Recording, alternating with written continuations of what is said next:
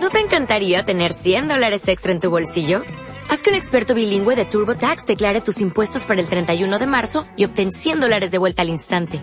Porque no importa cuáles hayan sido tus logros del año pasado, TurboTax hace que cuenten. Obtén 100 dólares de vuelta y tus impuestos con 100% de precisión. Solo con Intuit TurboTax. Debes declarar para el 31 de marzo. Crédito solo aplicable al costo de la presentación federal con TurboTax Full Service. Oferta sujeta a cambios o cancelación en cualquier momento. Buenas tardes, rock. Informaciones, datos, historias. Rock por rock más rock dividido rock es igual a Buenas tardes rock. 100% rock.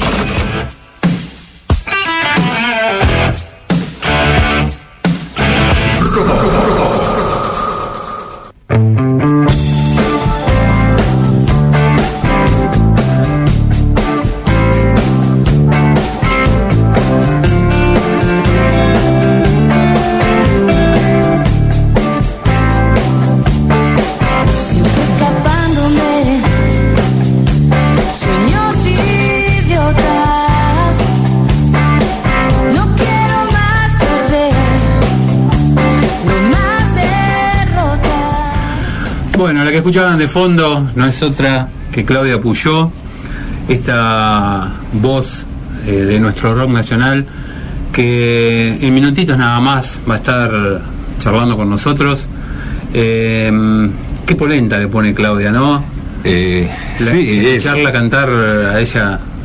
Claudia Puyó fue una, es, es una de las voces femeninas que, que tiene poder, potencia, qué sé yo, uno puede también recordar fuera de los discos, por ahí para, para la gente fuera de los discos eh, de ella, la carrera que, que hizo por ahí con Fito Páez como, cor- como corista, que bueno, una voz impresionante, una voz alta, una voz que, que puede llegar a tapar a cualquier cantante desde los coros, que se maneja un 10% menos de polenta el, el micrófono. Desde muy chica Claudia arranca con el camino de la música, escuchando los discos de su, de su padre, que escuchaba música clásica, de su hermana, que trajo los Beatles y Frank Zappa a, Ah, su, a su casa.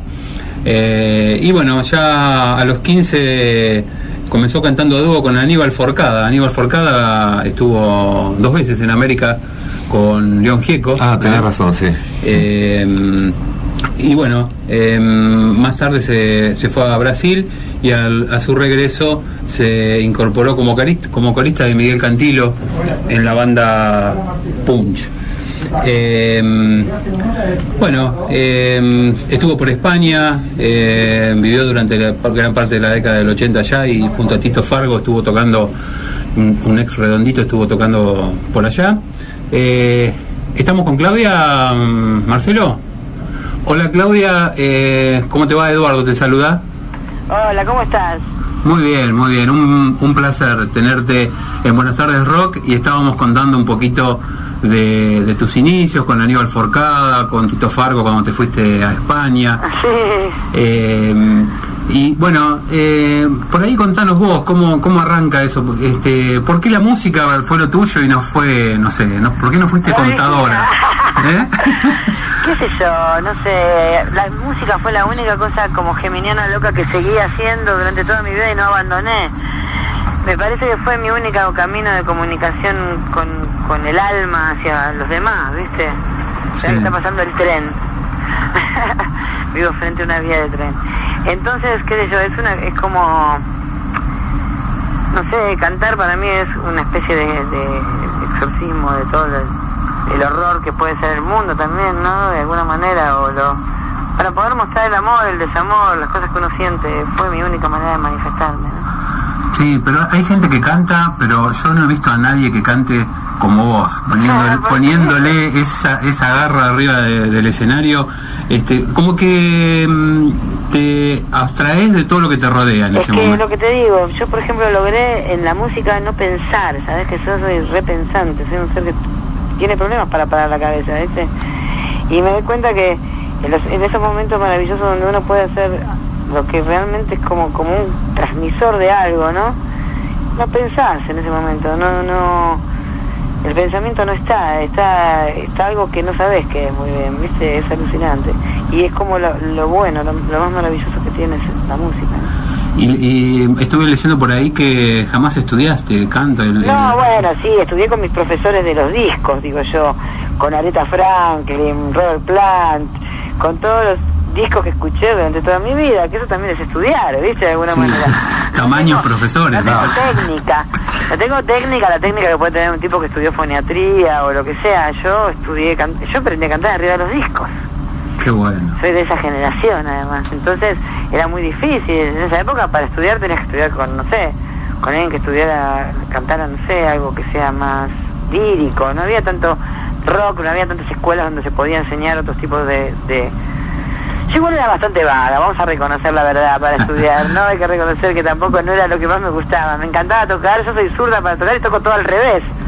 Hago los acordes al revés, como no tenía guitarra de derecho, me prestaban una guitarra que era de, de- derecho, yo toco al revés, entonces bueno, daba vuelta a la guitarra y hacía los acordes al revés, y así toco, al revés.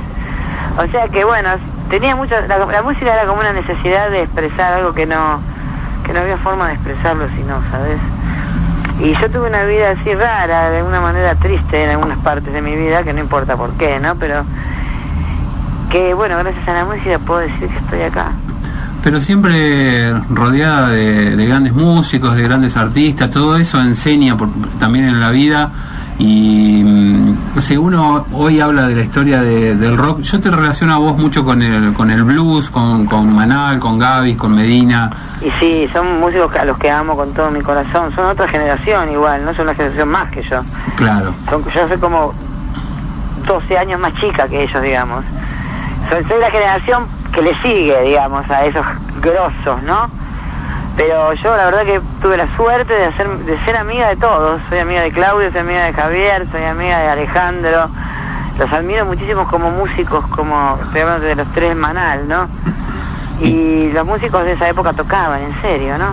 Sí, tal cual. Era como, como música, y además eran tipos que, que, que empezaron a inventar una cosa que no existía, ¿no? El blues en castellano, Qué, eh, qué- que qué era muy lindo. difícil poder contar la historia como la contaba Javier, ¿no? Así es, sí. Te, te vi en el, en el video de, de Claudio en, en la Casa Rosada. Uh, esa noche, bueno, porque fue muy loco lo que pasó. ¿Y qué te pareció? Ah, impresionante. ¿Pero qué viste? impresionante. ¿El blues del terror azul? Eh, eh, claro, es el único, el único video que... Porque que- hay una cosa que es muy maravillosa, que, no- que lo subieron en un momento y después lo bajaron, no sé por qué razón de YouTube. Porque yo cuando le- cuando Claudio me dijo que iba a cantar en, en el- la Casa Rosada, yo dije, no, no, me dijo, "Vos- yo quiero que cantes conmigo. Le dije, mira, si vos querés que yo cante en la Casa Rosada, voy. Pero voy a cantar algo bien heavy, si no, no voy. Y me dijeron, bueno, le, le digo, yo quiero cantar el blues del terror azul. El blues del terror azul es un tema de la pesada, de, de, de, de- de Claudio Gaby de la época de la pesada. Claro. 72. Habla sobre la policía, ¿no? Y sobre el terror que, que era no poder salir a la calle por miedo de no volver nunca más porque te chuparan, ¿no? Tal cual. Y, y es muy fuerte la canción y vos no sabés lo que pasó ahí, ¿no? Fue tremendo. Se hizo... Algo pasó cuando cantamos el blues del terror azul adentro de la casa de gobierno. Se hizo un agujero que no sabíamos. Temblaron, temblaron un par de malditos ahí. no, estuvo, estuvo impresionante. La verdad que, aparte Digo, musicalmente. un par de malditos que estuvieron en, en, en ese lugar alguna vez, ¿no? No estoy hablando de ahora, ¿no? No, no, seguro. Eh, bueno, es, la verdad que estuvo estuvo bárbaro, pero aparte de, mm, eh, digamos, eh, vamos a hablar un poquito ahora de tu, de tu carrera como solista, porque te, mm, te pudiste independizar, te pudiste, pudiste grabar tu disco. Yo mira, mi primer disco salió en 1985 Sí. y es vinilo. Sí, O del sea, oeste. Se llama del oeste. Y Sí. ese, bueno, en esa época, imagínate, yo siempre fui yo. Lo que pasa es que, bueno, me fui a España, hice muchas cosas, canté con otra gente y la gente me conoció de alguna manera por cantar con Fito, ¿no? O con Los Redondos. Con Los Redondos saben menos que canté porque era una época más under. Pero, digamos, Lo que pasa es La que... gente te- me, me asocia con Fito Páez que no es exactamente lo que hago yo, ¿no? Mi música. No, pero fue justo el éxito del amor después del amor donde vos participaste en toda Claro, la- yo, la- yo yo te digo, yo El Amor Después del Amor lo grabé en Madrid. Yo viví en Madrid en esa época. Tenía una banda en Madrid con Tito Fargo, que tocaba, antes era guitarrista de Los Redondos. Fue guitarrista de Los Redondos en Gulp y en Octubre, Sí, en esos dos discos. Y nos fuimos con él en ese momento y hicimos Los Románticos de Artane, que era una banda que teníamos allá. Y cuando yo estaba allá, en esa época, eh, me lo encontré a Fito en un concierto de los Rodríguez y de pedo grabé ese tema. Así como, como lo que escuchás, porque me dijo, uy, estaba buscándote a vos a una negra, vení mañana, bueno, voy. Si yo no había escuchado nunca la canción, es toda una improvisación. Bueno, pero después te llamó él para los conciertos. que después de todo, un- después de como ocho meses o diez que yo había grabado ese tema, él me llamó para, para hacer la gira del amor después del amor, que fue una gira, gira de la rueda mágica gigante, que duró como dos años y medio, ¿no? Tal cual, yo te vi en Vélez cuando lo presentaron. Claro, tocamos tres veces en Vélez. Tocamos para UNICEF y dos Vélez Arques hicimos. Sí, yo en una de las... tremendo, es una época, igual era una época política del país donde el país creía que tenía dinero, iban todos desparramando con una fuerza, ¿no? Tal cual, sí, sí, sí, fue así, fue así, tal cual. desparramando con fuerza. Entonces, bueno, también ese, ese, ese boom tan especial que pasó en ese momento también tiene que ver con una época, con una cosa económica del país, ¿no? Sí, sí, sí. Eso ahora no podría pasar. No, No. solamente porque te bajas los discos por internet, sino porque además no podría pasar ese tipo de cosas ahora. ¿Qué, qué, ya que lo mencionaste, qué opinas del tema de... Si, ¿Le sirve al músico hoy en día hay una nueva manera de ver las cosas con el tema de los discos por internet? Eh, digamos, el músico tiene que ¿Sabes lo que empezar... pasa ahora? Todo, mira, yo, yo, yo en un momento determinado de mi vida decidí ser independiente, porque claro, las compañías, vos sacabas un disco, ni siquiera podías comprarte el disco, porque, es decir, yo no tenía mi disco para regalárselo a mi mamá, ponele, ¿entendés? Sí. Sí, pero escúchame, flaco, yo saco por Polygram un disco y no tengo ni siquiera un disco. Ibas a la disquería y ya lo habían descatalogado, el disco no estaba. Sí, muy lindo todo, lástima todo son las compañías discográficas. Entonces un día decís, bueno, basta. Déjame que lo hago yo y de último se lo regalo a mis amigos. Tal cual. Se lo puedo dar a una radio, ¿entendés? Y también, y hago una presentación linda y hago un- una buena gráfica y aunque haga mil discos y regale la mitad, por lo menos hago algo que a la gente que quiera tener y no se lo quiera bajar por internet, por lo menos tiene el disco con, con una buena gráfica, con una buena información adentro, con las letras, con los músicos que tocaron, como me gustaba a mí cuando era chica, ¿entendés? El olorcito a... discos. Y después, bueno, internet ya fue, para nosotros... Es decir, lo que pasa es que las compañías discográficas- se quieren matar porque internet le pasó por encima, ¿viste? Tal cual. Porque hay un punto en el que, bueno, por ejemplo, hay hay un punto en el que un tipo como yo, una persona como yo, una mujer como yo, que, que no transo con determinadas cosas y que tampoco soy tan popular justamente por eso, porque no voy al programa de Mirta Legrand, porque no voy acá, porque no hago esto, porque no hago lo otro, bueno, y hago determinadas cosas y las otras no las hago, ¿viste? Qué sé yo, hay cosas que no hago, por ideo- ideológicamente pensado, ¿no? Está, sí, sí, sí, está Y clarísimo. uno pierde fama, pero gana en libertad y en convicción, ¿no? Tal cual. Cada uno es como es. Yo soy muy pro- muy romántica. Por eso, como decís, nadie canta como vos. Y yo todavía no perdí el romanticismo. No es que cante tan bien. Es que todavía sigo sintiendo lo que sentía cuando empecé a cantar. No quiero perder eso. No me quiero convertir en un, en un pomelo, personaje de Capuzoto, no sé si lo Sí, viste. sí, sí. No quiero ser un tarado, ¿viste? Un cachivache que vos ves que hay músicos que se han convertido en una especie de pomelos con el tiempo y vos decís, ¿por qué? Si este tipo era un divino, ¿viste? ¿Qué pasó? ¿Qué le pasó? ¿Qué le pasó a Santana? Claro, Creo que claro. pasó de gusto a, a, a Maná, ¿viste? Mm, ¿Qué le pasó a Santana? Bueno, nada, lo que digo es que, qué sé yo, la, la música en internet a una persona como yo, de últimas también, yo pierdo, voy a perder guita porque alguien no va a comprar el disco, se lo va a bajar y no lo va a bajar en WAV, lo va a bajar en MP3 que suena mucho peor. O sea, peor, sí. ¿Entendés? Mucho peor que el laburo que me rompí yo por hacer. Pero, de alguna manera, ¿quién me va a escuchar a mí si no estoy en internet? Porque yo, como ahora las radios, y todo está corrom- me- no te estoy hablando de vos y tu radio, que no sé cómo funcionará. Pero acá en, Arge- en Buenos Aires, por ejemplo, nosotros hay dos o tres radios que todos sabemos quiénes, cuáles son, Sí. que manejan eso y que si no pagás, no, no sonás. Entiendo. Entonces, acá en, la- en Buenos Aires vos no sonás. Suena solamente lo que vende, ¿sí? Exacto. Sí, sí, es O así. lo que ellos quieren vender o lo que pagás. Tenés que pagar una guita que es imposible de pagar.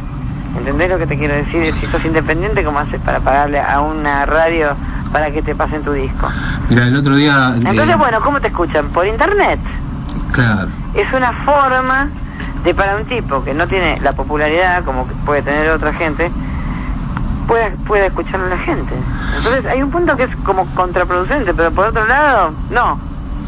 Claro, sí, sí, te, por lo menos te da. Tiene las dos cosas, tiene la parte oscura y la parte buena, ¿viste? Sí, sí, sí. Pues si no, ¿quién te escucha? no, bueno, eh, creo que vos ya tenés una, una carrera como No, para... pero te puedo asegurar que yo...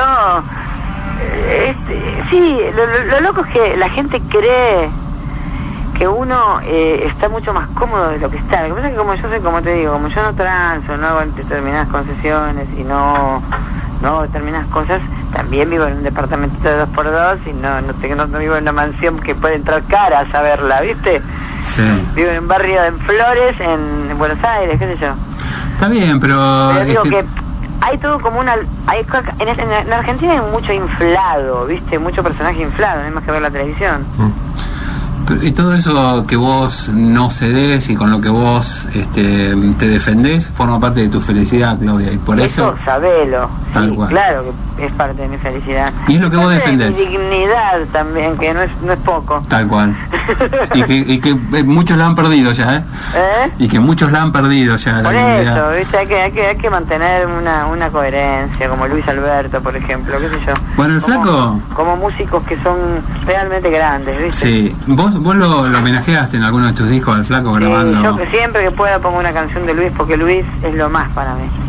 Sí, bueno, y, y, eh, escuché alguna canción también de mm, este, La Pomeña, alguna, alguna, digamos... Sí, me gusta mucho. A mí, a mí mis dos folcloristas compositores predilectos son Cuchila y Samón Castilla y Atahualpa Yupanqui, que me parecen dos genios y que es música que realmente me se acerca tanto al blues y al rock como otras cosas. Es decir, tienen la misma potencia, ¿entendés? Sí, tal cual. Es potente.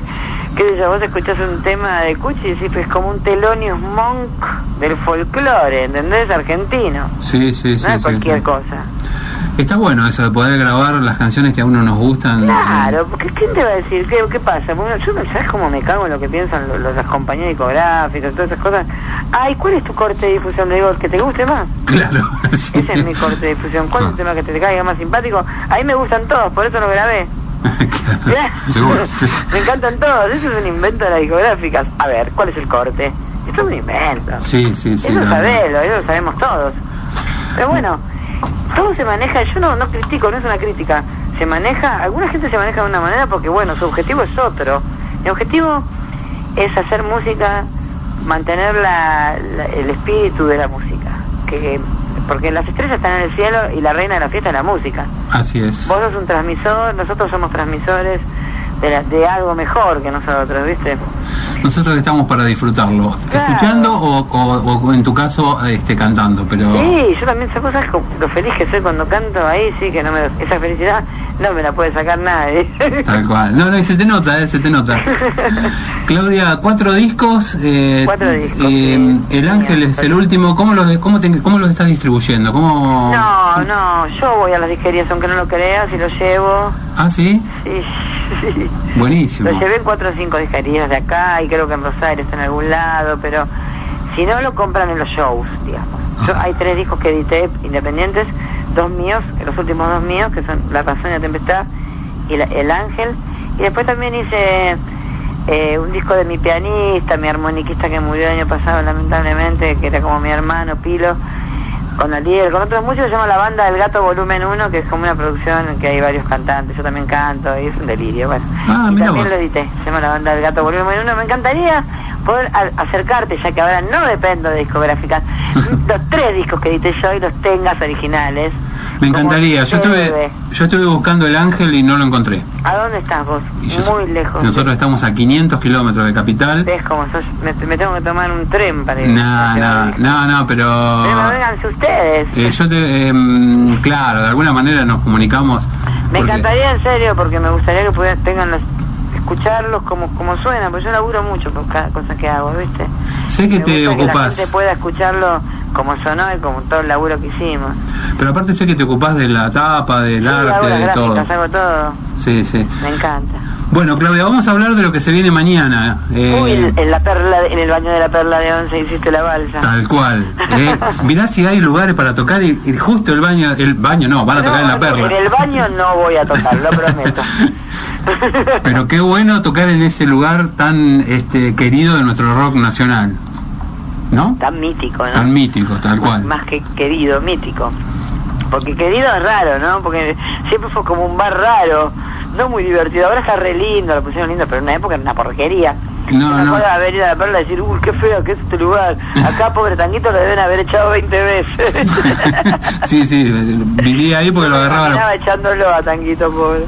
Bueno, una, una iniciativa de Rodolfo García, ¿no? Todo esto. Sí, sí, muy lindo. La verdad que estuvo muy lindo. La otra vez fuimos el 22 de, de noviembre, que es el Día de la Música, y nos encontramos con un montón. Estuve ahí con todos, con Javier, con Willy, con Ricardo Soule. Lamentablemente perdimos a- Ah, al baterista. Sí, a Rubén. A Rubencito.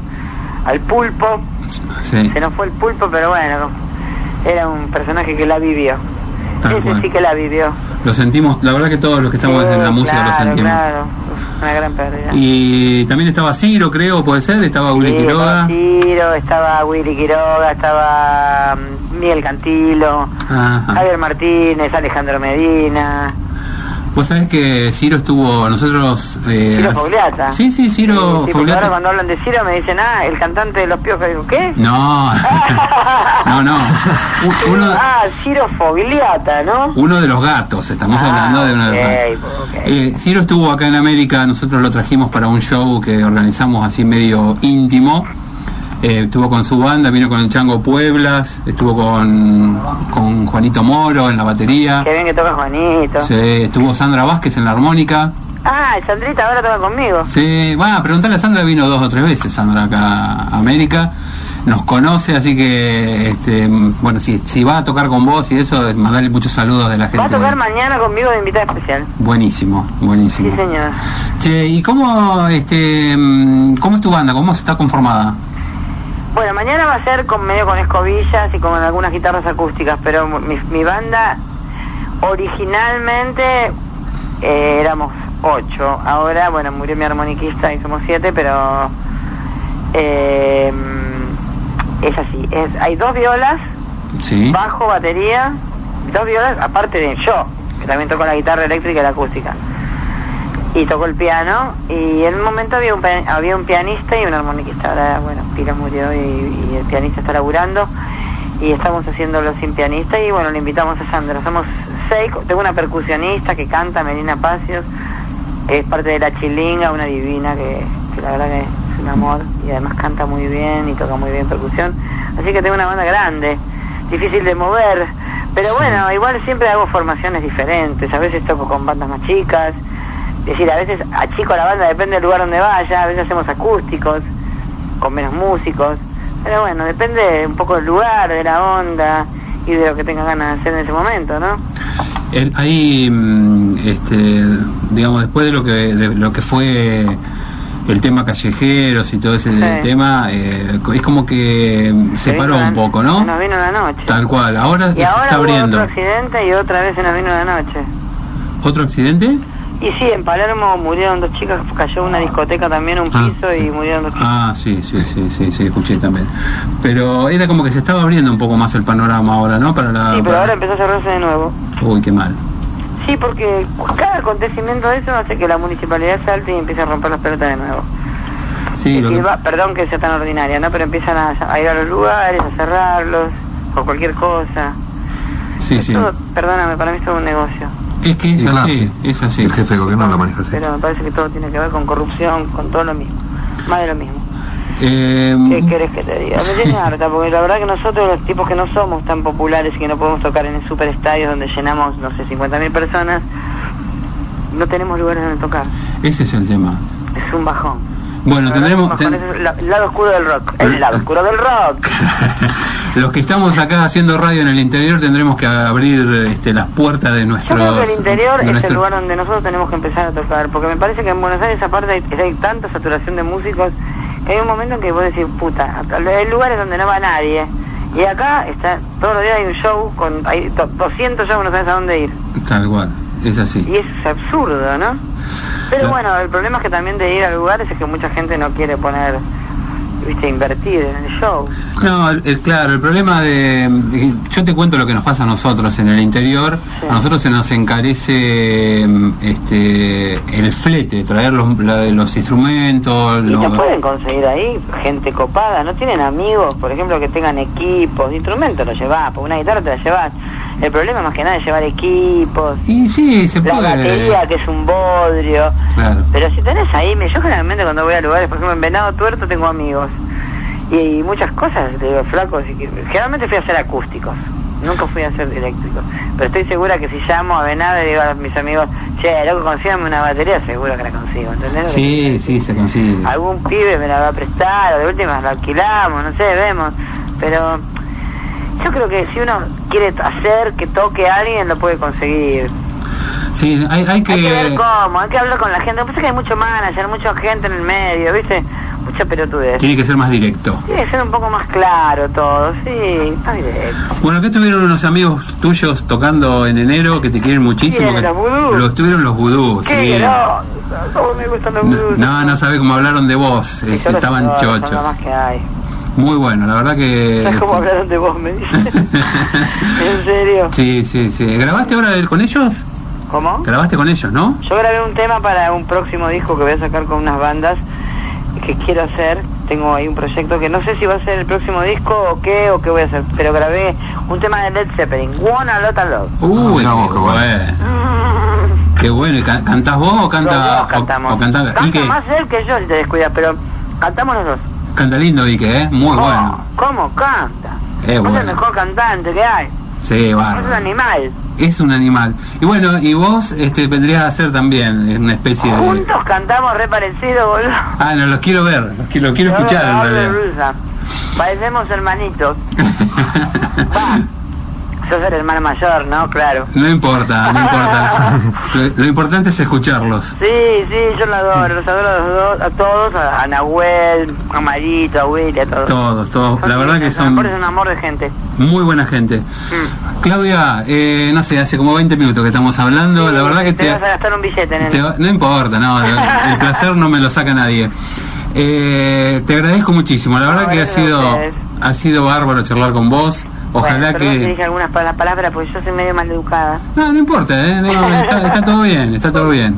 Eh, nada, voy, me voy a poner en contacto con vos a través de Marcelo para este, conseguir, el, sobre todo, eh, me gustaría tener todos los discos, pero El Ángel me interesa escucharlo porque no yo lo te escuché. quiero dar los últimos tres discos que dice que son los que te puedo dar, que son El Ángel, La Banda del Gato Volumen 1 y La Razón y la Tempestad. Bárbaro. Los dos, que ahí está La Pomeña, que lo grabé con el Changuito, eh, con el Chango, Fania Gómez. Perfecto. Es- hay muchas cosas que están buenas. Son ahora en el, Ángel hay una versión que hice de Violeta Parra tocando cajón yo y cantando a capela, ¿no lo escuchaste?